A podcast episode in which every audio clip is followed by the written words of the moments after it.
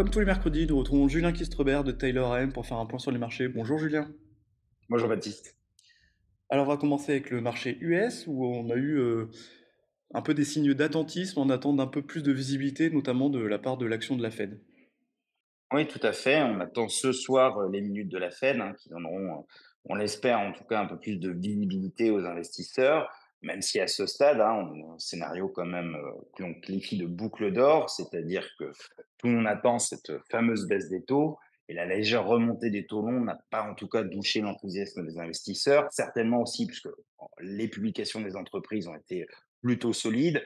On a eu une petite déception sur Nvidia, mais bon, quelque chose d'assez, euh, d'assez raisonnable vu le parcours du titre.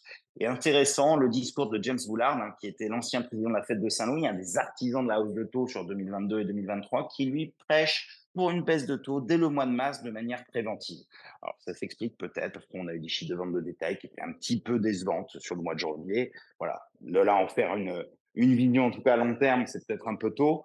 On a eu aussi, les chiffres du PPI, sont sortis un petit peu au-dessus des attentes, à plus de 0,9%, mais en tout cas, pas de changement majeur. Donc, focus sur la Fed et puis les chiffres du corps PCI qu'on aura la semaine prochaine aux États-Unis.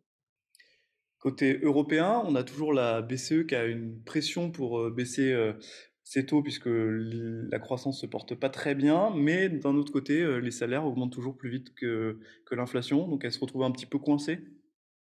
Oui, effectivement, bah, c'est un peu un scénario qu'on retrouve un peu sur toutes les zones d'ailleurs, hein, un taux de chômage relativement bas, des croissances de salaires assez fortes qu'on a pu expliciter à plusieurs reprises, hein, la baisse de l'inflation rapide était liée aux baisses du prix des matières premières, et on le mmh retrouve encore hein, dans les derniers chiffres. Maintenant, on est dans la partie plus difficile, avec la hausse des salaires, euh, qui, bah, évidemment, ont une inertie beaucoup plus forte.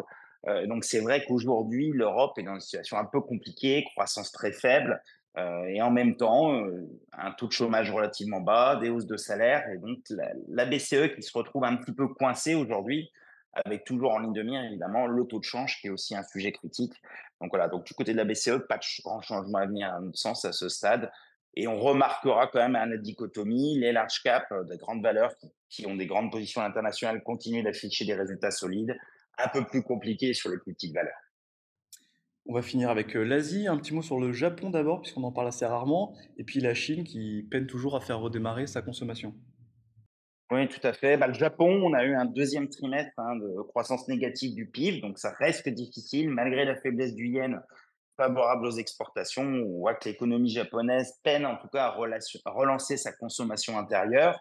Du côté chinois, on a aussi la même chose, hein, du côté de la consommation. On a eu les premiers chiffres du tourisme pour le nouvel an, plus 19% en nombre de passagers par rapport à 2019, mais une mmh consommation seulement à plus 7 euh, donc on voit bien que c'est toujours compliqué. Le gouvernement essaye de relancer la confiance, notamment par la baisse des taux sur les crédits immobiliers. Voilà, bon, c'est nature évidemment à stabiliser le marché, pas de nature à le relancer, donc ça reste compliqué. Et puis le sujet majeur, les investissements directs étrangers sur 2023 au plus bas depuis 1998.